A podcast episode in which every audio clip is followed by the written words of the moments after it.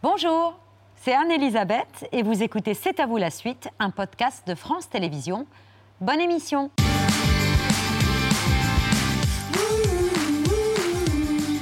C'est à vous en direct jusqu'à 20h55 avec Mohamed Émilie Pierre et un candidat enfin en campagne. Vous allez bien C'est le candidat le président aujourd'hui? C'est le candidat. Content de ce premier échange? Bonjour. Oui, premier échange? C'est quoi l'objectif ce soir, Monsieur Macron? Bonjour. Expliquer, convaincre. Voilà pour que ces quelques mots arrachés au président candidat par euh, Iban Raïs et Anaïs Recolli pour C'est à vous.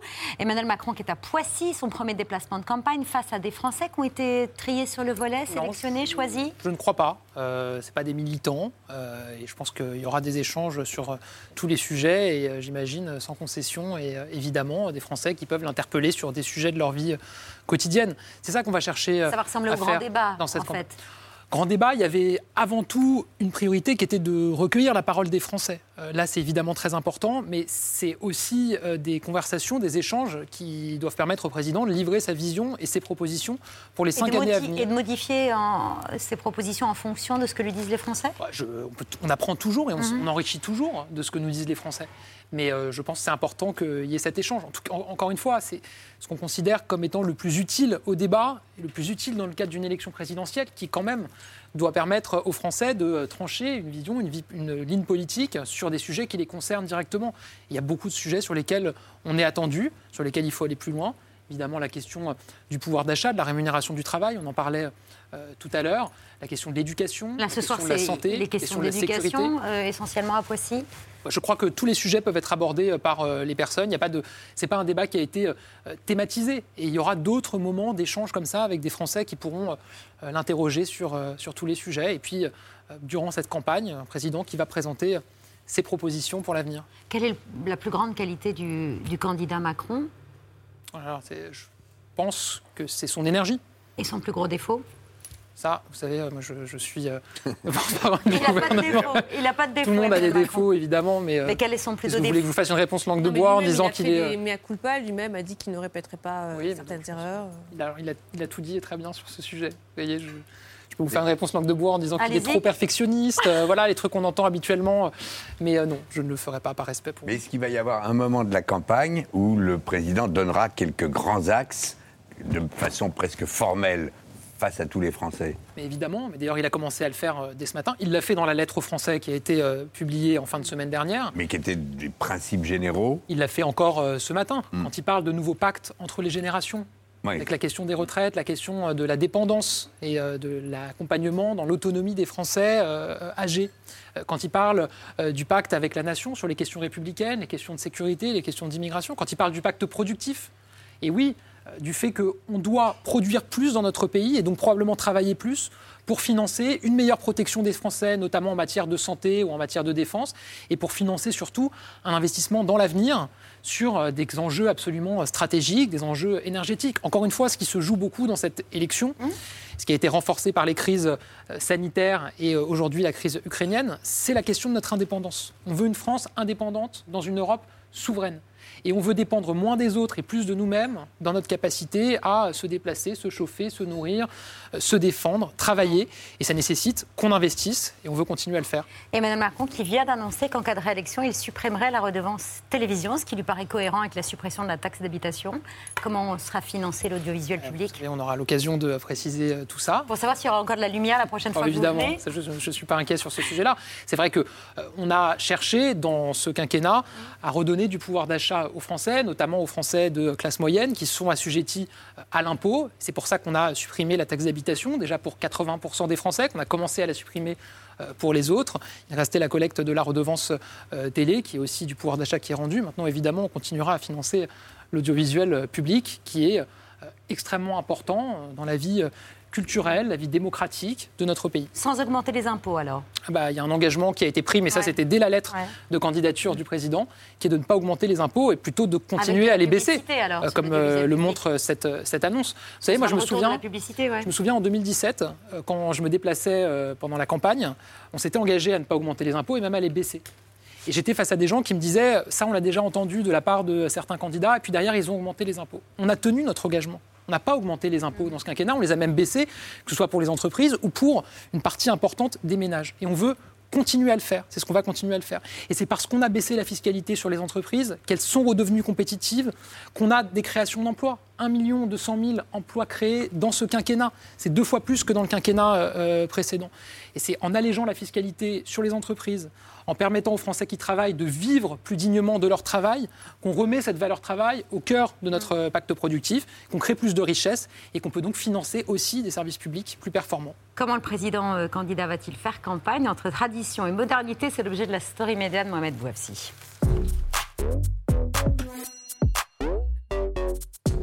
Comment communique euh, un président candidat Il y a d'ailleurs, il y a d'abord la, communication traditionnelle avec euh, Emmanuel Macron et cette lettre aux Français euh, publiée dans toute la presse régionale vendredi matin. L'une des phrases fortes, c'est ce tacle à peine déguisé à l'égard de Marine Le Pen et, et d'Éric Zemmour.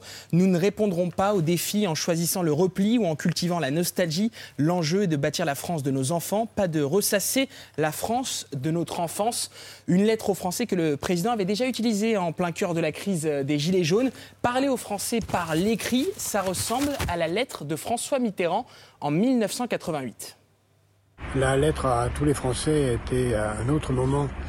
C'était un moment de cohabitation extrêmement dur avec le Premier ministre qui était lui aussi candidat, Jacques Chirac. Et donc il fallait aussi apaiser, montrer une certaine forme de sérénité, de tranquillité, ne pas rentrer dans un débat excessivement brutal que peut-être les autres candidats auraient souhaité.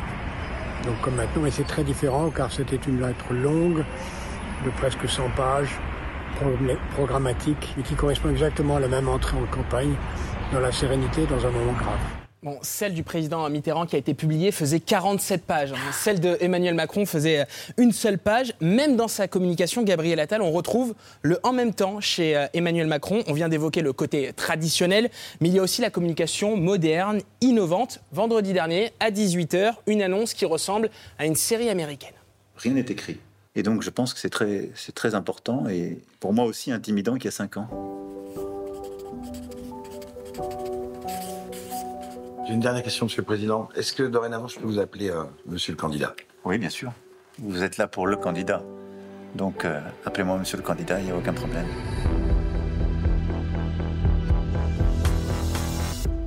Bon, pas d'inquiétude. On retrouvera le candidat vendredi à 18h sur euh, YouTube.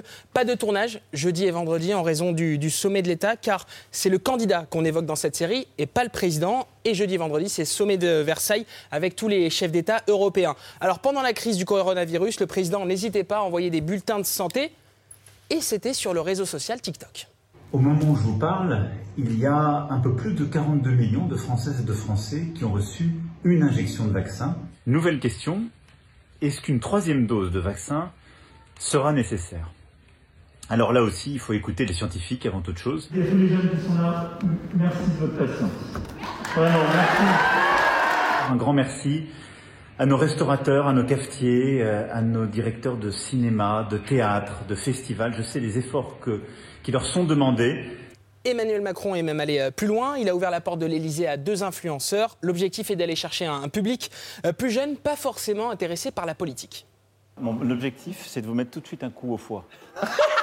le petit Au foie euh, Le truc, vous, allez, vous pensez que vous pouvez reprendre le combat, oui. et en fait, vous serez... Ma foi oui, est inébranlable. Il faut que je vous dise quelque chose. Ça fait beaucoup de concours d'anecdotes. On les connaît. Bien sûr. On connaît, je veux dire, les mimiques du visage. Non, mais attention, chante pas trop quand même. Vous aimez le Viens, foot on ou chante pas, pas trop. On adore le foot, j'adore le foot, moi. Vous supportez quelle équipe? Paris. Le PSG ça fait quoi? 8 ou 9 fois qu'ils essaient d'avoir la Ah Coupe oui, d'Europe ah bah oui. Donc Ah vous oui, dire c'est pas vrai. parce que vous avez eu concours d'anecdotes dans les pattes que vous allez me... écoutez-moi. Au premier tour de la présidentielle de 2017, 29% des 18-24 ans euh, s'étaient en effet abstenus, euh, Gabriel Attal. Et aux élections régionales de juin euh, 2021, leur taux d'abstention avait bondi à 87%. Communiquer de cette manière, c'est aussi euh, leur donner envie de, de voter, de s'intéresser à la politique Oui, je pense qu'il faut utiliser tous les canaux de communication possibles. Maintenant, les jeunes, ils attendent qu'on s'adresse à eux par ces canaux, mais ils attendent aussi qu'on s'adresse à eux sur les enjeux et les thématiques qui les préoccupent. Euh, Les jeunes, ils sont évidemment préoccupés par euh, les mêmes enjeux que tous les Français en matière de travail, de sécurité, mais il y a des enjeux, on le sait, qui les préoccupent plus que les autres. La question de l'environnement, la question de la lutte contre les discriminations.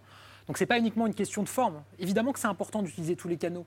Et indépendamment du président de la République, moi je pense que tous les responsables politiques doivent s'emparer de ces nouveaux canaux. Moi je ne suis pas sur TikTok, mais j'utilise beaucoup Instagram. Euh, vous, mais vous, comme lui, vous avez été critiqué, notamment quand vous avez reçu euh, des influenceurs à, à l'Elysée. Il a été critiqué pour son interview euh, avec Matt Fly et, et Carlito. Euh, c'est pour vous une bonne méthode? Oui, moi je pense qu'il faut encore une fois utiliser tous les canaux possibles. Mais il faut les utiliser pour passer des messages. Et c'est ce qu'on fait. Et encore une fois, sur des enjeux, des inquiétudes, des espoirs qui concernent les jeunes et qui font vivre les jeunes. Une campagne, c'est une série télé? Non. D'ailleurs, moi, je- j'entendais ce que vous euh, disiez. Euh, c'est pas parce qu'on fait un clip qui euh, ressemble à quelque chose euh, que c'est forcément une série américaine. Je veux dire, en France, on est aussi capable de produire des belles images. Non, mais c'est vrai. Je veux dire, c'est pas parce qu'on fait. Mais C'est un feuilleton, puisque tous les vendredis, il y aura un nouvel épisode. euh, Mais je pense que c'est. ça reprend des codes, c'est vrai, de séries Je pense que c'est de aussi- plateformes américaines. C'est aussi positif de montrer l'intérieur d'une campagne, comment une campagne s'organise, comment les décisions se prennent, euh, comment euh, les choses se font. Je pense qu'il y a des Français qui, qui attendent aussi ça. Pas vraiment, tout est euh, travaillé. euh, c'est comme si euh, le candidat jouait le rôle du candidat, enfin le président jouait le rôle Je du crois candidat. pas, en tout cas, moi j'ai plutôt le sentiment qu'il se livre de manière assez euh, sincère. J'ai dit oui, vous pouvez m'appeler monsieur le candidat. Euh, voilà, je pense que encore Vous une l'appelez fois. comment, vous, monsieur le président ou monsieur le Moi, candidat? J'appelle monsieur le, le président. Peut-être que j'aurai l'occasion euh, de l'appeler euh, monsieur le, le candidat euh, euh, quand je le croiserai dans des moments de candidat. Mais je suis porte-parole du Ah, gouvernement. Vous vous scinder aussi, alors, euh, quand il est président, vous dites euh, monsieur le président, quand il est candidat Mais on ne sait pas Moi, je suis porte-parole du gouvernement. Je le vois dans Castex. des réunions qui concernent la crise ukrainienne, euh, qui concernent la question de la résilience de notre pays face à l'augmentation des prix, au Conseil des ministres. Et donc, c'est Monsieur le Président. Euh, Mais on le voit, il participe aussi à, évidemment à cette campagne en tant que candidat. Merci, monsieur le porte-parole du gouvernement, d'être venu Merci. ce soir dans C'est à vous. C'est l'heure du vu, ce qu'il ne fallait pas rater hier à la télévision.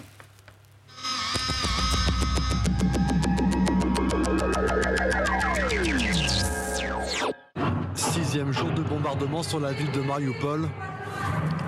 Dans cet hôpital, cette soignante ne peut retenir sa peur. Des femmes se serrent les unes contre les autres alors qu'une vieille dame prie, assise sur son fauteuil roulant. Le chef de l'État ukrainien Volodymyr Zelensky ne décolère pas contre l'OTAN. Les 30 membres de l'Alliance, dont les États-Unis, ont en effet rejeté hier la demande de Kiev, imposer une zone d'exclusion aérienne dans le ciel ukrainien.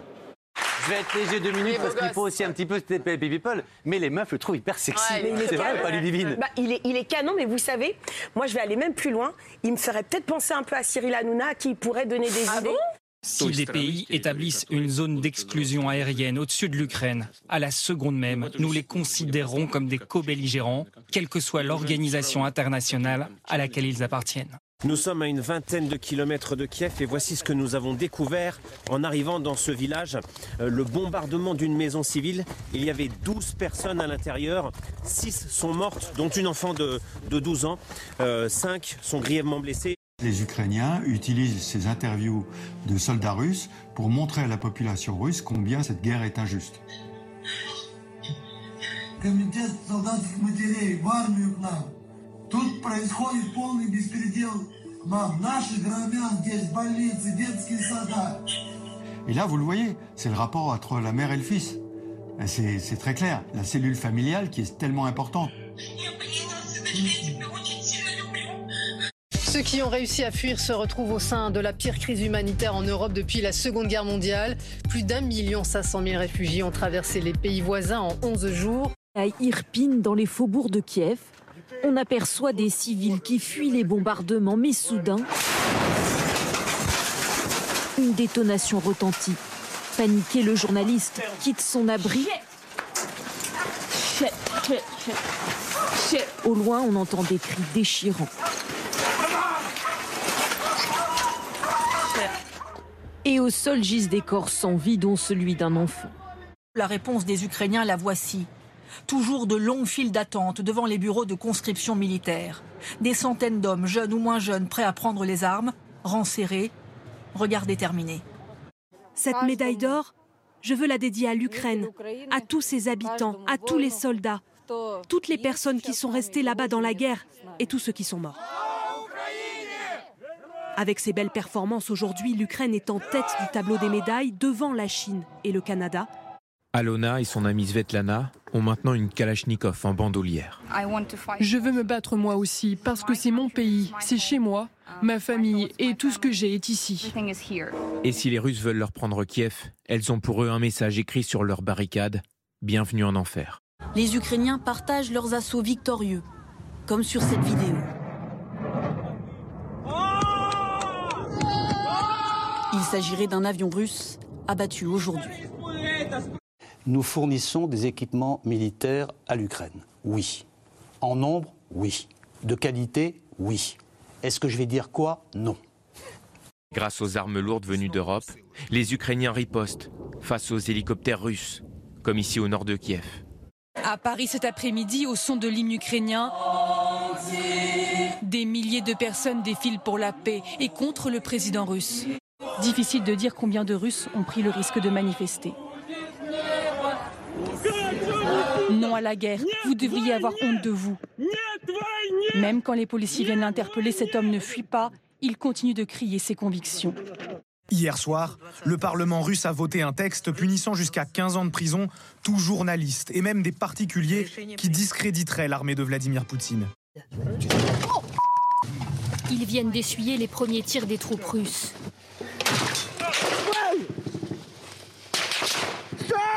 Les salves sont de plus en plus intenses. Pour se protéger, l'équipe décide de s'identifier.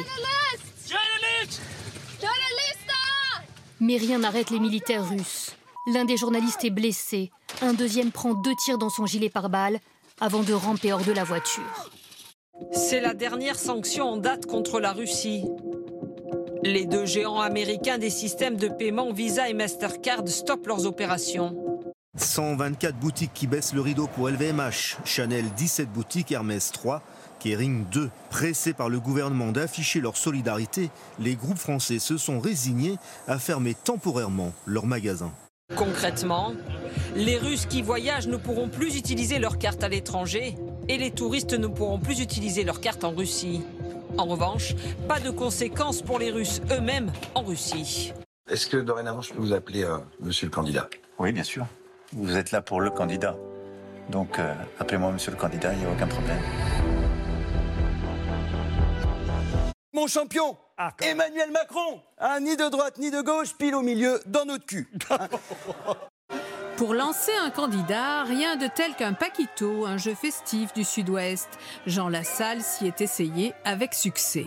Tout n'est pas acheté dans le quinquennat Macron. Euh, 300 000 sans-abri. Un 10 millions de personnes sous le seuil de pauvreté, des hôpitaux surchargés. Personne ne pourra lui reprocher euh, de ne pas avoir préparé les Français aux conséquences de la guerre. Hein, Il est magique, Macron. Il a quand même passé son quinquennat à vendre des armes à toutes les dictatures du monde. Il y a des morts made in France de la Syrie au Yémen. On exporte plus de missiles que de camembert. Et il vient chialer aux 20h parce qu'il a la guerre dans le monde. hein. Pourquoi il y a du caca partout? Eh ben peut-être parce que tu as foutu 10 litres de laxatif dans la sangria, Manu. Voilà pour le vu du jour. C'est l'histoire d'un Pinzoutou. Un non-corse, dentiste parisien de son état, qui hérite de son père d'un terrain sur l'île de Beauté, à la condition expresse d'y bâtir une maison. Bref, c'est l'histoire d'un permis de construire et une belle occasion de déconstruire quelques a priori et clichés sur les Corses. Cliché numéro un, le Corse est accueillant. Et, et qu'est-ce que vous avez là? Parce qu'on a une petite faim. À cette heure-ci, il n'y a que des sandwichs. C'est parfait, hein, parfait. Alors, vous avez le Corse. Pain, beurre, charcuterie et cornichons. Et vous avez le touriste. Pain, beurre, charcuterie et cornichons. Bah, c'est les mêmes. Sauf que le Corse est à 10 euros et le touriste à 15. Mais C'est quoi, c'est quoi la différence? C'est- C'est la taille Non. C'est exactement les mêmes. La différence, c'est le prix. Bah, Comme on n'est pas bête, on va prendre deux Corses. Ouais, mais j'ai plus que des touristes. oh, les arnaques. Cliché numéro 2, le Corse n'est pas drôle. Vous voulez aller où exactement? J'ai pas très bien compris. Alors, mon petit jou, mon, mon petit, mon, petit, mon petit cul. Ah. Ah, c'est ça, oui. Les deux routes, elles y vont. Celle-là, c'est plus court, mais c'est plus long. Et celle-là, c'est plus long, mais c'est plus court. Ok, D'accord. super. Merci, messieurs. Tu savais qu'il y avait un humour comme ça? Non, je sens qu'on va se marrer. Bonsoir Didier Bourdon. Ravi de vous accueillir. Permis de construire sort mercredi en salle. Et un, vous nous avez fait beaucoup rire. Ouais. Deux, vous nous avez donné envie d'aller très très vite en Corse, juste histoire qu'on nous bisute, qu'on nous fasse ce qu'on appelle une magagne. Il faut Une nous magagne. expliquer ce que c'est une magagne. Alors Magan, oui, c'est un peu la blague. euh, C'est-à-dire qu'il il vous emmène, bah, vous avez vu déjà dans les extraits, euh, on ne sait pas trop sur quel pied danser. Quoi. Donc, euh, alors moi, j'étais magagné hein, sur le tournage. hein, Vous en avez temps. été bisuté. Voilà, bisuté. Alors il y a Magane courte, mais il y a des Maganes longues. Hein, Entre Corses, bah, parfois des années. Pendant des années, ils font croire, euh, ils rigolaient entre eux. Ouais, ouais, on l'a magagné pendant 5 ans, on lui a fait croire qu'il est. Et au bout de 5 ans, ils avouent le truc. Et ils tiennent le coup pendant 5 ans. Ouais, alors bon, ça, c'est la Magagne longue. hein. En général, plutôt la Magagne est un peu plus courte. On vous a fait des magagnes courtes du genre. Bah, du genre, euh, oh, aujourd'hui, euh, tu es en retard. Non, mais non, c'est une blague. Enfin, bon, conneries. ça. Dans le film, vous apprenez le corse par onomatopée, Didier. On a qu'à leur faire croire que je suis corse. Vous êtes fou, quoi. Moi, je suis prêt à tout pour faire la maison de mon père. Comment on dit bonjour Et Et Si vous posez une question que la réponse est trop compliquée à, dire, et ben vous faites. Non, là, on dirait une poule, là. Euh. Oui. Euh. Retour au pays. Eh. mieux chez nous, hein.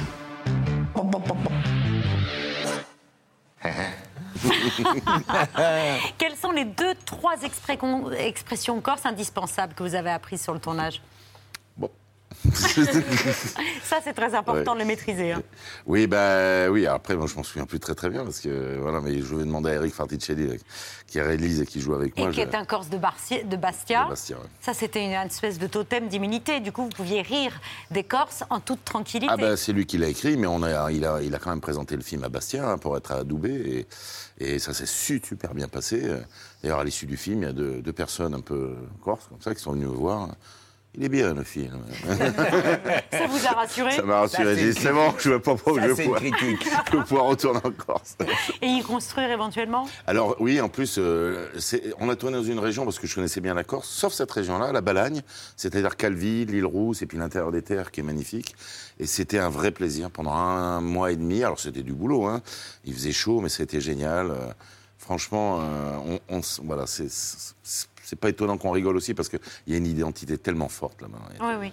Ce qui est formidable, c'est qu'on rit pas euh, des Corses, on rit avec les Corses. Et eux se rient un petit peu du Parisien aussi. Ah bah oui, bien hein, voilà, sûr. Des clichés C'est qu'on peut drôle avoir. sans être méchant. Est-ce qu'on peut dire que c'est un peu bienvenu chez les ch'tis, mais en Corse, en fait, dans Ah, l'esprit, ça, c'est- dans l'esprit. Non, dans- là, on- ce, qui, euh, ce qui est dans l'esprit, c'est que c'est- ça ne pouvait être réalisé que par un Corse.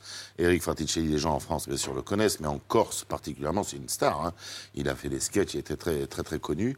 Et, euh, et, et en plus, Eric a beaucoup de sensibilité, parce que là, on parle bien sûr du rire, mais il y a aussi la- l'arrière-fond du film, où il y a ben, le parcours d'un homme voilà, qui retrouve son père, qui était ami avec des amis corses, ce qui fait qu'au départ, ben, avec euh, Eric Fraticelli, ça se passe très mal, bien évidemment, parce que j'ai, Eh oui. voilà, je, je prends la mouche, puis il y a de quoi aussi, hein, c'est ça qui Oui, est bien. mais c'est pas complètement infondé, quoi. Voilà. L'accueil dans les hôtels, il est parfois glacial. Euh, bah, hein. vous. Bah oui. Ici, il n'y a pas de climatisation, il n'y a pas de Wi-Fi, euh, il n'y a Oui. rien, et, et, et, euh, c'est pas la peine de demander quoi que ce soit, ce Mais sera ça se termine bien avec ce personnage. Et puis il a aussi une phrase extraordinaire, le personnage, parce que ma femme, Anne Consigny, qui est formidable dans le film, euh, elle joue un peu à la parisienne aussi, euh, mais elle dit Putain, mais il n'y a rien à faire ici. Et là, il lui dit Mais c'est ça qui est bien. C'est ça, vous êtes- Et il y a un côté philosophique, eh bien, c'est bon, on, on- on s'emmerde, c'est bien, enfin, c'est mieux dit que ça, mais c'est ça, c'est on prend son temps, quoi, voilà. On prend son temps, On ouais. pas tout le temps euh, Dans la course. dans la euh, course euh, effrénée. L'autre caractéristique des Corses, c'est leur susceptibilité euh, légendaire. Bon, ça, c'est faux. Il s'agit de ménager lorsqu'on parle d'eux, que ce soit au cinéma ou dans une bande dessinée. Et ça, René Goscinny l'avait bien intégré, notamment lorsqu'il a publié Astérix chez les Corses. Alors pourquoi les Corses? Est-ce qu'il y a un particularisme? Oh oui, d'abord, euh, la Corse, euh, c'est une chose tout à fait spéciale. C'est un de ces endroits du monde qui a du caractère. du caractère d'ailleurs qui ne change pas suivant les modes, justement. Et puis parce qu'il y avait une sorte de pérennité dans le caractère corse. Euh, il se vendait très mal sur les marchés aux esclaves. Parce que euh, il se laissait pas commander. Le Corse est Ils avaient- indomptable. Absolument, mais c'est ce qu'on disait. On disait, euh, les Corses, ça ne se vend pas, c'est indomptable. Et puis d'ailleurs, ils ne voulaient pas venir alors. Non, mais c'est ça qui est beau, c'est que quand on a présenté le film, euh, que ce soit en Corse ou sur le continent, comme on dit, euh, souvent les gens après, euh, on sent qu'il y a, y y une, forte, une forme d'admiration de la Corse, ce côté un petit peu, voilà, même de protéger le paysage, voilà. Après sur le côté euh, susceptible, c'est vrai, mais en fait ils en jouent. Parce que. Et puis aussi, il y a aussi une certaine pudeur. Moi, dans un restaurant, j'étais avec ma femme, et puis au moment de, de, régler, j'ai compris qu'on était invité. Bon, et ma femme me dit Oui, ça va, parce que eh oui, c'est bon. c'est le côté, on va pas. On a beaucoup de pudeur, et, moi, je, suis très touché par ce. Voilà, c'est un peu. J'aime ça plutôt que les gens qui sont un petit peu plus euh, expressifs et qui sont peut-être moins profonds. Ils sont susceptibles, mais est-ce qu'ils vous en voulaient d'avoir imaginé, on s'en souvient, de, de la parodie des inconnus qui revisitait les journaux régionaux euh, télévisés, Non, je crois qu'ils et aimé. notamment le JT Corse? Pascal Légitimus, il avait à peine le temps de dire bonsoir que ça explosait dans le studio. Ouais. Quoi. Il y avait le journal basque aussi, hein, qui était comme ça. Ouais. Oui, donc ça, ils s'en souvenaient. Ah non, mais ça, ça, je pense quand même, ils ils aiment bien. Ils aiment bien? Oui, quand même, oui, je pense. en tout cas, là-bas, euh, les inconnus, je sais que je suis très, très, très bien aussi. Ils, ils nous adorent. hein. J'étais très, très bien aussi. Cette, euh, cette manière, cette aventure pour euh, finalement répondre aux souhaits de votre père et construire une maison en Corse, ça veut dire toute l'histoire de l'acclimatation. Toutes les régions ne sont pas comme la Corse, mais ça a dû vous rappeler votre enfance parce que votre père, euh, Bourdon père, était agent EDF et était souvent muté et vous vous déplaciez dans toutes les régions. Alors oui, tout à fait. Et notamment, on a vécu au Pays Basque, qui est aussi Oui. un, un pays où il y, a, un caractère trempé. Mais aussi, ce, ce- ce- ce film m'a beaucoup touché parce que mon père euh, avait un a priori sur la Corse, comme je le disais à Eric. Et en fait, quand il a découvert la Corse, pendant 12 ans de suite, ils sont allés en Corse. mon père n'est plus de ce monde, mais euh, je sais qu'au moment de la scène où on, on lance les les cendres, j'ai été, voilà, j'ai été très ému et je, Eric l'a vu parce que je pensais à mon père. Je crois que mon père appréciait aussi beaucoup ce caractère corse. Mon père était un honnête homme. Parfois un peu, voilà, il fallait pas, fallait pas l'embêter non plus. Mais disons est, quand il y avait une parole, c'était une parole. Et puis le- l'exploration et la découverte d'un certain nombre de terroirs, ça nourrit votre goût pour les imitations. Ah oui, ah ben oui, ça m'a, ça m'a. Les accents. Ah oui, les accents, parce qu'après on est passé en Alsace. Eh oui. Aussi, l'amour. Ça aussi, c'est pas. Et euh, oui, et puis il y a des caractères forts, des caractères identitaires, puis surtout un peu le point commun d'ailleurs dans des pays comme ça très très très très forts, euh, c'est que les gens peut-être n'ouvrent pas la porte tout de suite, mais quand ils l'ouvrent vraiment. Par exemple, ma, ma maman a toujours des amis de- du Pays Basque. Euh, Maïté, qui dit bonjour. Euh, en Alsace aussi, pareil. Et en Corse, euh, ben euh, voilà, mon père, quand j'étais allé à l'hôtel, ah, vous êtes le fils. C'était plus important d'être le fils de, Monsieur Pierre Bourdon que d'être un inconnu. hein. oui, c'est c'est c'est ça. Ça a dû vous faire tout drôle de retrouver Anne Consigny avec qui vous étiez Mm. au conservatoire. Que de souvenirs. Il y a quoi, il y a 10 ans, c'est ça Oui, oui, exactement. Il y a juste quelques années. Alors, on n'est pas au conservatoire, mais on va se faire quand même un petit coup de théâtre de Bouvard, où on voit votre exploitation des textes classiques, notamment euh, dans ce sketch. Pour vous, l'amour, c'est quoi? C'est la syphilis. Et ça, ça se- ça se passe comment? De père en fils. Oui, Pour vous, l'amour, c'est quoi, monsieur? C'est le parti, camarade. Ah oui, et ça se passe comment? Mal, la cellule est trop petite. pour, pour vous, l'amour, c'est quoi? Eh bien, c'est elle, c'est moi, c'est moi, c'est elle. Et ça se passe comment? Elle, sur moi. Et moi, sur elle. Oui, pour vous, l'amour, c'est quoi? Euh, pour moi, c'est Playboy. Oui, et ça se passe comment Comment Ça se passe comment Comment J'entends pas très bien. Ça se passe comment Des rôles sensibles, vous en avez eu souvent, mais il y a des rôles dramatiques que vous auriez envie de jouer. Ah oui, oui, j'aimerais bien. euh, ben là, ce temps-ci, je suis en train de tourner un film qui n'est pas vraiment dramatique, mais qui est un peu deuxième degré, où d'un seul coup, ben, on, se, on se prend à jouer comme dans des codes de films de thriller, de choses comme ça. Et ça, ça me plairait bien de le faire à nouveau. Je l'ai fait un petit peu à la télévision avec Duringer, Bien sûr. ou même dans un téléfilm sur le burn-out qui était assez violent. Euh, là aussi, par rapport à mon père, ça m'avait rappelé, parce que mon père a failli avoir un burn-out. Et après, on avait fait un débat à l'époque, et... Et, et- et quand on a même présenté le film, qui avait été primé d'ailleurs à Luchon, je me souviens, j'étais monté sur le plateau et il y avait un silence. Je dis putain, ils n'ont pas aimé le film ou pas? D'un seul coup, il y a une jeune femme qui se lève en larmes. Ça m'a rappelé. Et en fait, tout le monde est touché plus ou moins par le burn-out euh, dans cette société dont on parlait. C'est pour ça Oui. qu'en Corse, il y a moins de burn-out. il y a du burn tout court peut-être. mais- Mais des sujets tragiques, vous, vous en parliez déjà en fait en en, ri- en en rigolant. C'était un peu le, le principe des inconnus. Bien sûr, c'est la base. Bien Euh, sûr. euh, dans Les Chasseurs, mon personnage, c'est un personnage. Justement, assez- justement, j'ai un petit extrait.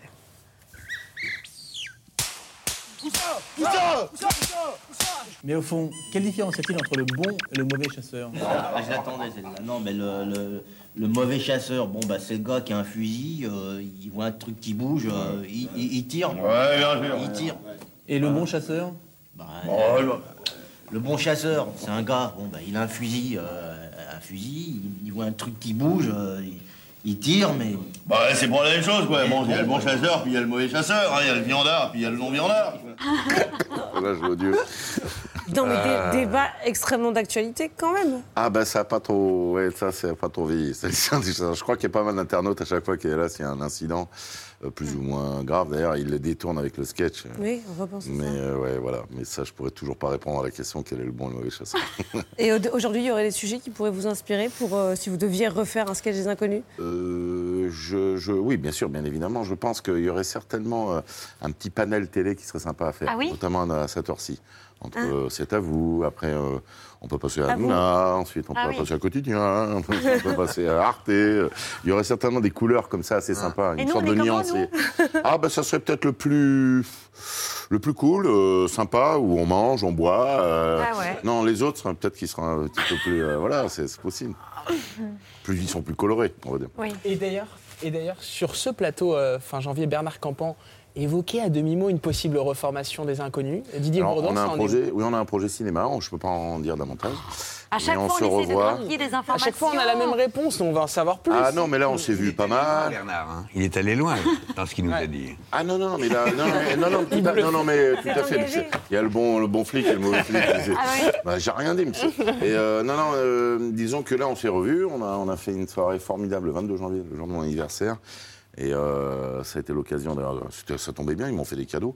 Et notamment, euh, Bernard m'a fait un cadeau d'une bouteille de d'eau minérale, euh, qui m'a rappelé un très très joli souvenir, parce qu'on l'avait bu avec un ami à moi qui, qui- qui connaissait très bien d'ailleurs la- la- les oiseaux dans la forêt, qui était chasseur, non, il était pêcheur à la ligne, euh, Diogène, et aussi celui qui fait le papa dans Les Trois Frères, qui ils sont décédés le même jour, ces deux. Et à cette époque-là, on était à Limoges, là où il avait son théâtre, Pierre Méran, et on avait bu ce- cette eau minérale euh, en question. Ça ressemble à quoi un dîner avec les inconnus réunis? C'est quelque chose qu'on pourrait presque Alors, il y avait deux autres personnes euh, dont je peux pas. non, vous devez les taire noms, voilà, l'identité. les uns. mais je crois qu'à un moment donné, on s'est rendu compte qu'on était. euh, on, on se finit pas les phrases, on se comprend. Et ils étaient un petit peu. Un seul coup, on s'est rendu compte. Ah oui, pardon, excusez-nous. C'est Ah un oui. peu comme dans une. ouais, ils étaient. Bah oui, on est. Ils étaient presque spectateurs. Voilà, exactement. D'un spectacle Ouais, qui on se connaît, Bah puis ouais. on, on, on est trois frères. Ouais. Donc vous venez euh, tous les trois quand vous voulez. Euh, Alors là, oui, on viendra, c'est à vous. Tous les trois, bah, bien Oui, sûr. mais d'abord, on va en Corse, oui. On va en. Corse le 9 mars, c'est mercredi. Permis de construire, c'est signé Eric Fraticelli. Euh, c'est vraiment, vraiment formidable. Oui, on peut remercier. Eric parce que euh, franchement, euh, ça n'a pas été facile à monter parce que c'était en période de Covid. Et il a été vraiment. euh, parce que c'était pas gagné. Et euh, je lui dis bonjour, Eric. Je sais qu'il va venir demain à Paris parce qu'il est en tournage un deuxième Il film. monte à Paris. Voilà. Et c'est un auteur et un, un- vraiment un homme remarquable. Voilà.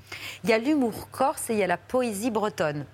Ou alors la poésie normande. Enfin bref, la poésie montoise, celle du Mont Saint-Michel. On ne sait toujours pas si c'est en Normandie ou en Bretagne. Au loin, comme un mirage miroitant dans le désert, se dressait à la lisière du ciel une montagne qui semblait s'affaisser sous le temps qui la couronnait. Voilà comment un jeune moine tibétain découvre le, Mont Saint-Michel. Ça, c'est dans le livre de Diane Ducret, qui est notre invitée dans un instant.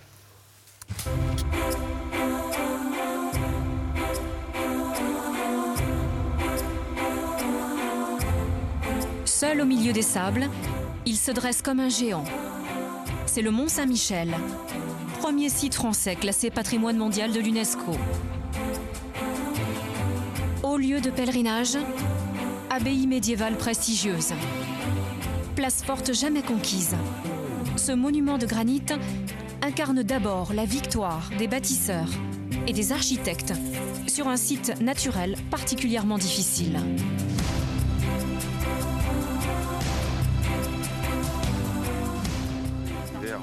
Dans les années 80. Bonsoir Diane Ducré. Bonsoir. Ravie de vous accueillir à l'occasion de votre nouveau roman à paraître. C'est mercredi, comme le film de Didier. Le maître de l'océan, l'histoire d'un jeune euh, orphelin chinois qui refuse de devenir moine avant d'avoir vu la mer. Résultat, son périple l'amène euh, de l'Orient à l'Occident jusqu'aux plages normande, bretonne. En tout cas, il fait face au Mont Saint-Michel. Et tout d'un coup, ça remet, n'im- ça remet tout le monde à sa place, en fait, de faire face à ce Mont Saint-Michel.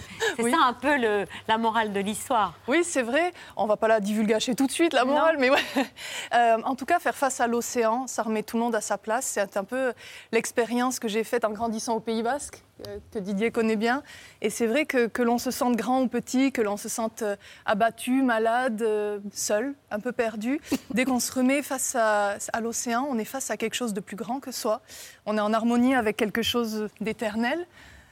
qui vous rebat votre caquet aussi parfois. Euh, et surtout le Mont Saint-Michel, je trouvais que c'était un, un beau symbole pour notre époque un peu troublée, c'est-à-dire être euh, soi-même face à l'océan comme ce roc, comme ce rocher qui défie le temps, qui défie euh, Les avanies. Ouais. C'est à l'image de notre civilisation qui doit résister, en fait. Oui, je trouve. Je pense qu'on en a besoin, et surtout après la pandémie qu'on vient de, vient de traverser. Beaucoup d'entre nous ont perdu, euh, ont perdu beaucoup. Quelqu'un qu'ils aimaient notamment. Et je crois qu'on a, on a tous besoin de retrouver un petit peu un sens d'harmonie, un sens de la grâce. Et si le futur moine veut voir la mer, c'est parce que l'eau est un principe fondamental pour le taoïsme. Euh, c'est une religion que vous avez euh, découvert récemment? C'est- une spiritualité que j'avais découvert, une philosophie, une sagesse, on pourrait dire, on va éviter les, les gros mots, puisqu'au final c'est quelque chose de très simple, euh, que j'avais découvert en étudiant la philosophie plus jeune, et dont on n'a pas beaucoup parlé chez nous. Et justement, euh, au début de la crise, je me suis retrouvée comme beaucoup... euh, démunie, euh, euh, assez perdue, et puis euh, c'était euh, en même temps qu'une situation personnelle assez difficile que je vivais. Et j'ai cherché quelle était la, sagesse ou quelle était la philosophie qui pourrait me donner une clé pour traverser cette épreuve. Et j'ai pensé au taoïsme. À nouveau, on a beaucoup parlé du bouddhisme, on a beaucoup parlé de beaucoup d'autres courants, tandis que le taoïsme est très simple, c'est une philosophie de l'harmonie, c'est-à-dire ne cherchez pas à, à- faire le bien, ne cherchez pas à vous débarrasser du mal, etc. C'est essayer, si vous avez du mal en vous, mettez juste un peu de bien pour rééquilibrer, redonner de l'harmonie euh, entre l'homme et la nature, entre le corps et l'esprit, entre le bien et le mal, entre chaque chose en fait, entre justement euh, les montagnes euh, qui sont ces montagnes du mont Wudang où on trouve encore ces monastères taoïsmes, et entre la mer, entre donc le rocher et l'océan. Euh, je trouve que ça, ça- c'est pas mal. On, on parle beaucoup aujourd'hui du bien-être. Euh, je trouve qu'il y a beaucoup d'injonctions à aller bien, à être résilient, à faire son deuil, à être heureux. Qu'est-ce qu'on en a à foutre? C'est, infaisable et, et je trouve que finalement, voilà, c'est une belle sagesse, un beau message pour aujourd'hui, juste de ramener un peu d'harmonie. Euh, c'est un livre qui dépasse les frontières, les croyances, les religions et les cultures. Il transcende. Je l'offre de ce pas à Didier. On en Vous- parle vous, encore. avez de, de bons invités ce soir. hein. Ah oui On en parle dans une seconde. On va transcender grâce à la cuisine de notre chef d'origine argentine qui est né à Buenos Aires. Fernando do Tomaso, le chef propriétaire du restaurant Le Biondi à Paris Ouais. dans le 11e. Exactement. Bienvenue, chef. J'ai créé, euh, j'ai fait une, une mélange aujourd'hui pour vous euh, de mes origines aussi des Pays Basques euh, et d'Italie. C'est un mélange. C'est une, euh, quelque chose qui, qui me touche beaucoup parce que dans cette période où on vit, cuisiner c'est assez difficile après la pandémie.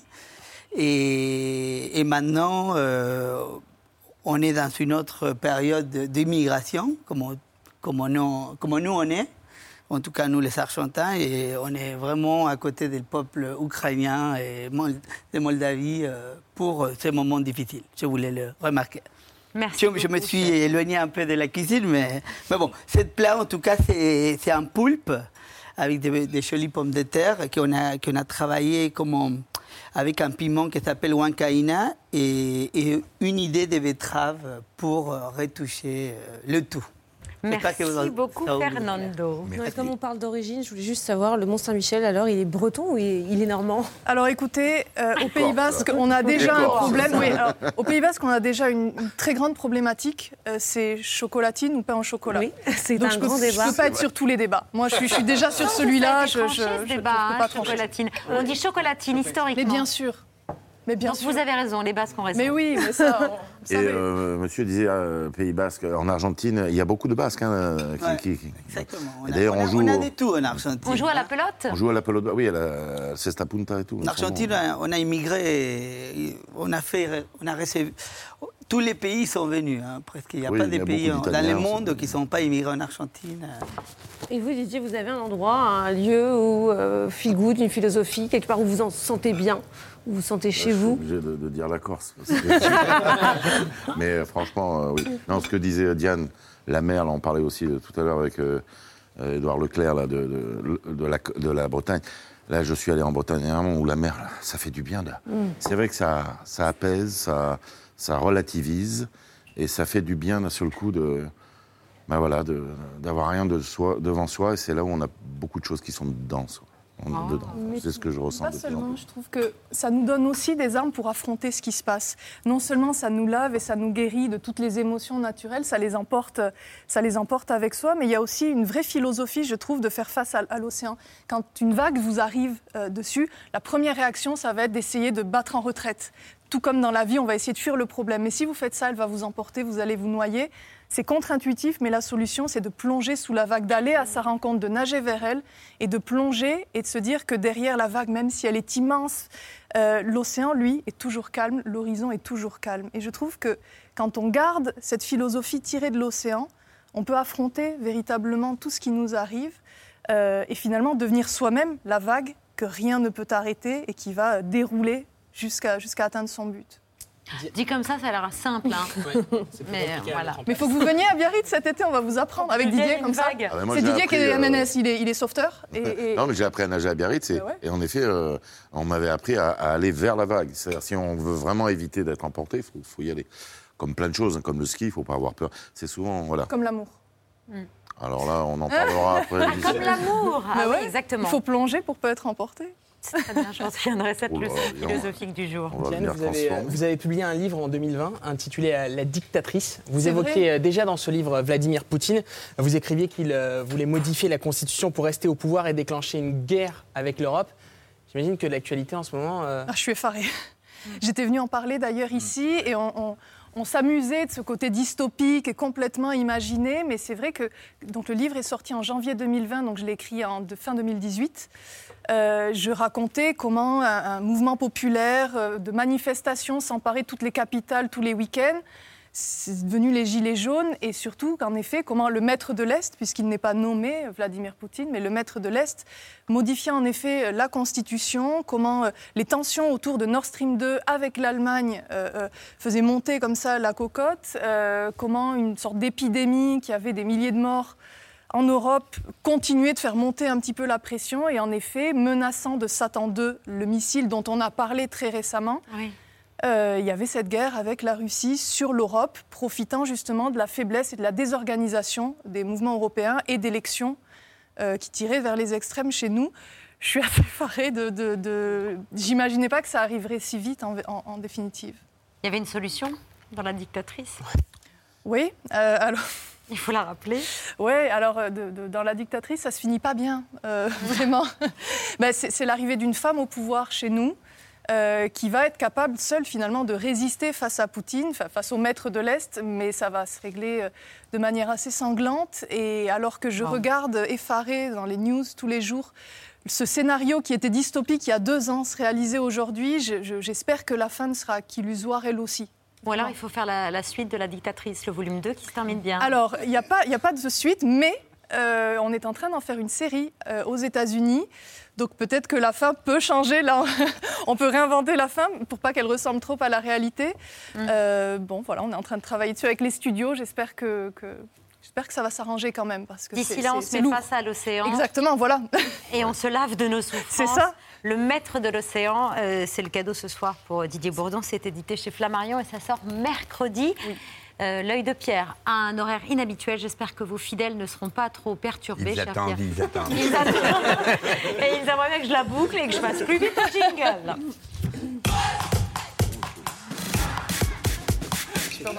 À la fin de la semaine dernière, l'Assemblée générale des Nations unies a adopté la résolution intitulée Agression contre l'Ukraine. Il y a la guerre et surtout les victimes civiles. Il y a aussi les destructions, les équipements anéantis et puis le patrimoine effacé à jamais. C'est l'une des préoccupations évidemment de l'UNESCO, dont la tâche est de protéger l'éducation et la culture dans le monde auprès des Nations unies. Et votre œil se penche, Pierre, sur une artiste ukrainienne dont 25 œuvres majeures ont été détruites par un bombardement.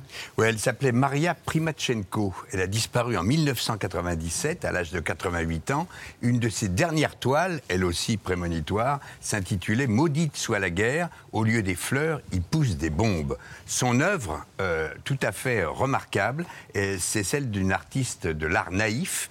Et c'est l'expression la plus spectaculaire de la culture ukrainienne, de son folklore, de ses peintures, ses broderies, ses couleurs et ses céramiques. La semaine dernière, un bombardement près de Kiev a détruit un musée et 25 des toiles les plus précieuses de Maria Primachenko sont parties en fumée. C'est vraiment la double peine, la guerre. La cruauté absolue des morts, des enfants tués et des vies brisées à jamais, et puis la destruction du patrimoine qui dit la vie et l'histoire des femmes et des hommes. Yann Blanc euh, le disait simplement et gravement tout à l'heure à Myrtille lui qui est professeur d'histoire de l'art à l'Université de Genève. Les premières victimes des conflits de ce type, ce sont les êtres, les êtres humains et les œuvres d'art. Ce qu'on appelle le patrimoine de façon parfois un petit peu pompeuse ou un peu verticale, c'est avant tout la vie humaine sous d'autres formes. La vie humaine telle qu'elle est traduite, formulée dans des œuvres.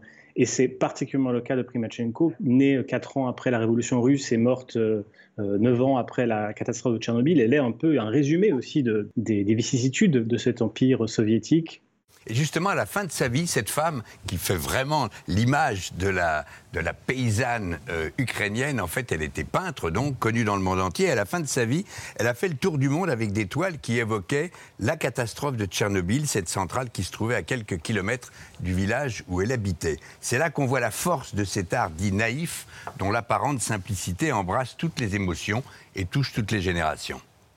Son travail, qu'on a parfois euh, étiqueté sous la catégorie d'art naïf, c'est vraiment la, valorisation, la glorification de toutes les formes organiques, hein, les, plantes, la nature, les animaux, les êtres humains, qui glorifient la joie, la gaieté par des couleurs saturées. On voit bien que dans cette colombe, euh, Primachenko a aussi intégré des formes liées à son vocabulaire de l'art folklorique ukrainien, c'est-à-dire euh, l'intégration des formes végétales, cette aurore vacui, ce refus d'une des vides. Elle remplit la feuille d'éléments euh, ornementaux, de rinceaux, de plantes euh, plus ou moins stylisées. Cette colombe, elle fait immédiatement penser évidemment à la, belle colombe de Picasso qui avait été euh, réalisée afin de célébrer la paix dans le monde. Quelqu'un a dit Je m'incline devant le miracle artistique de cette brillante Ukrainienne. Ce quelqu'un, c'était Pablo Picasso qui avait ah. découvert Primachenko lors d'une exposition à Paris. Euh, en même temps, par exemple, l'intérieur, elle, réussit à faire l'intérieur et l'extérieur d'une maison. On va en voir quelques-unes. Euh, elle humanise des animaux fantasmagoriques avec de, de longs sourcils, etc., etc. Et elle peut mêler tristesse et joie. C'est tout cela, évidemment, qui avait frappé Picasso.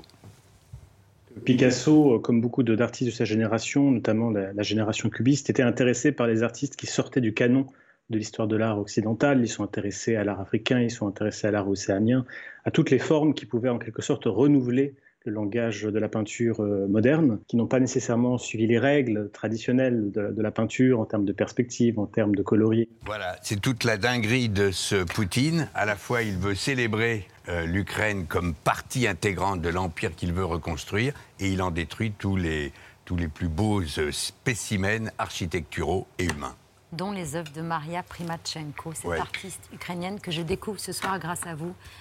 Pierre. Euh, merci beaucoup. Euh, il est l'heure de conclure cette émission avec les actualités de Bertrand Chameroy.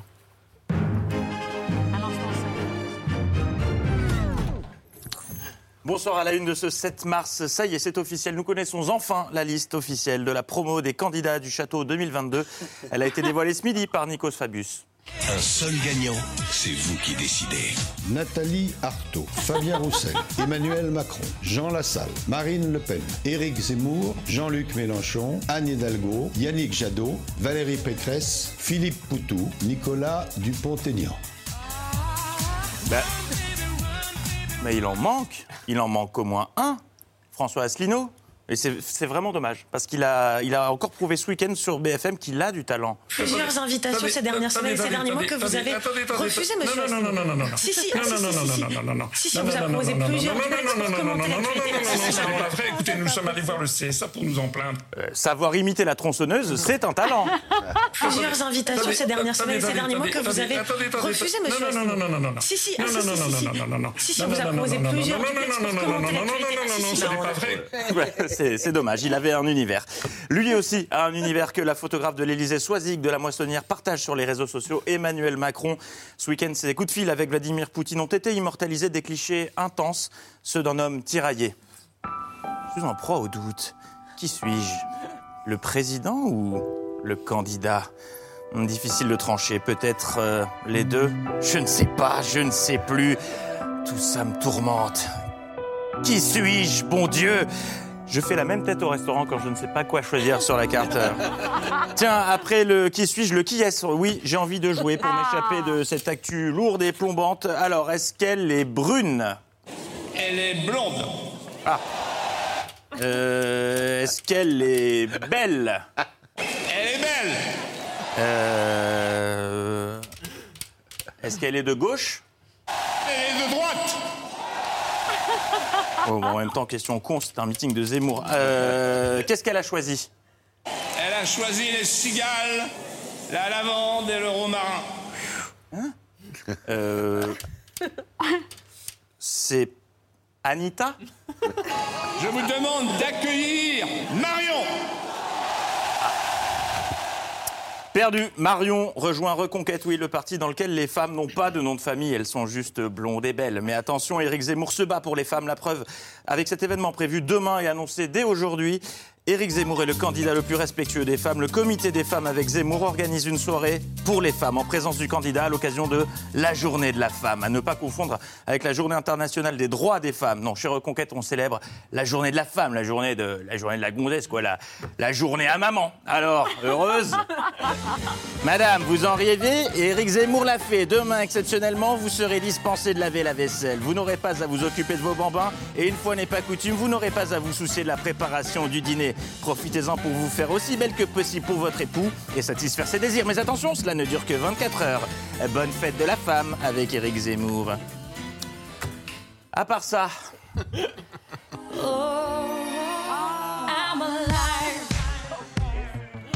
Ah non Ah non, j'ai cassé le jingle Ah bah ça me pendait au nez à force de jouer avec tous les jours. Bon bah on le répare et demain il, re- il sera comme neuf. C'est important de créer l'attente vraiment pour les téléspectateurs. Ce week-end, Valérie Pécresse tenait un meeting à Metz en préambule duquel s'exprimait le maire de la ville qui avait une grosse fringale. Il a bouffé pas mal de mots et il en a inventé d'autres. Ceux qui t'ont connu ministre d'enseignement supérieur ou de la recherche, ton projet revivira la démocratie. Tu n'existes pas, Valérie, par des petites phrases, par des punchlines. Ouais, les punchlines, ça jamais, jamais elle ne se laisse aller à la punchline, sauf samedi, entre autres. Mais particulièrement samedi, entre la mise en scène avec micro-main, rideau froissé et lumière tamisée, c'était vraiment le punchline comedy club. Faites un maximum de bruit pour la scène de plus qui monte, Valérie Pécresse. Et maintenant, le bilan d'Emmanuel Macron a des allures de dépôt de bilan.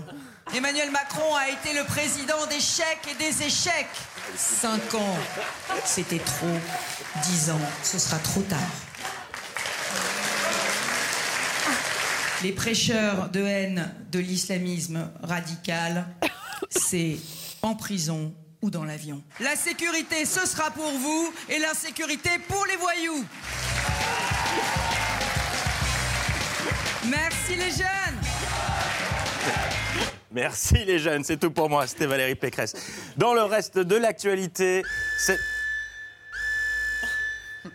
Pas d'inquiétude, ça veut dire qu'on a un, retard sur un temps de parole de candidat. Sur qui? Jean Lassalle, ok, on lui doit combien? D'accord. Voici donc 10 secondes de temps de parole pour Jean Lassalle. Te canto che canto, canto per io, canto per mio, che io pres de io. Et ça compte, hein C'est ça. Jean Lassalle était l'invité de Darius Rochebain sur LCI. On adore Jean Lassalle parce qu'il est de loin le candidat le plus naturel où qu'il se trouve. Il est chez lui. Sur LCI, c'est chez lui. Donc euh, même quand il est en train de parler de la politique agricole commune, s'il croise une connaissance, il laisse tomber son propos pour la saluer. Pâques a tué l'agriculture française. Je voulais dire bonsoir à. Je l'ai connu. Vous avez salué Arlette Chabot. Oui, Arlette Chabot, qui est une grande dame. Bonjour, Arlette Chabot. Une grande dame de la télévision française. Bah oui, il croise Arlette Chabot, il la salue. C'est pour ça qu'on l'aime, euh, Jean Lassalle. Et Jean Lassalle, euh, on le disait la semaine dernière, est le seul candidat à faire le paquito au Salon de l'Agriculture, mais il était également le seul candidat à le débriefer et l'analyser sur LCI. Il faut se gainer. Ah, il faut vous gainer, vous vous êtes gainé Oui, parce que sinon, ceux qui vous reçoivent reçoivent de la viande de flasque. Ah oui. Tandis que là, vous passez au-dessus. Et comment vous faites pour vous gainer Et vous voyez, il faut que vous rentrez allez, d'une seule pièce. Ah Et vous avancez facilement. Voilà, mais ça fait du bien. Ah oui, ça fait du bien. Et on referme ces actualités avec Philippe Devilliers qui a une dernière chose à nous dire. Mes chers amis, bordel, il a avalé une chèvre. Ah si, il a avalé une chèvre. Mais, chers amis, Il fait bonne soirée Oh toujours plus, bravo Actualités de Bertrand, c'est tous les soirs dans C'est à vous à 20h45 Et des et des brouettes. Didier Bourdon, permis de construire sa sœur mercredi en salle. C'est une super comédie qui fait Ouais, du bien. C'est vachement bien. Aussi, cher bien, Didier. faire du bien. Oui, merci de nous faire du bien. Euh, et puis vous êtes le parrain, l'ambassadeur du printemps du cinéma. C'est les 20, 21 et 22 mars. Et toutes les séances de cinéma sont à 4 euros. Ouais, c'est ça. ouais. Exactement. Merci, Merci. parrain. Ah, merci Ouais. parrain, merci ambassadeur. Les soirées de l'ambassadeur. Euh, le maître de l'océan, c'est apparaître également mercredi. Euh, et puis vous incarnez une série documentaire. Le pouvoir a-t-il un sexe? Euh, C'est mercredi 20 avril à 20h50 sur la chaîne Histoire TV. Merci, chère Diane, cher Didier, d'avoir accepté notre invitation. À très bientôt, j'espère. Restez sur France 5, le documentaire Vert de rage sur l'approvisionnement en uranium des centrales nucléaires. C'est une soirée connaissance sur France 5 et on se retourne tous vers Séverine pour vous souhaiter, chers téléspectateurs, une excellente soirée. Allez-y, je vous en Jean prie. Lassalle, il m'a donné envie. Voilà, oui. Et ben voilà, on trinque ce soir sur le plateau de C'est à vous. Merci chef, merci Didier, merci Diane. À demain 19h en direct. Bye.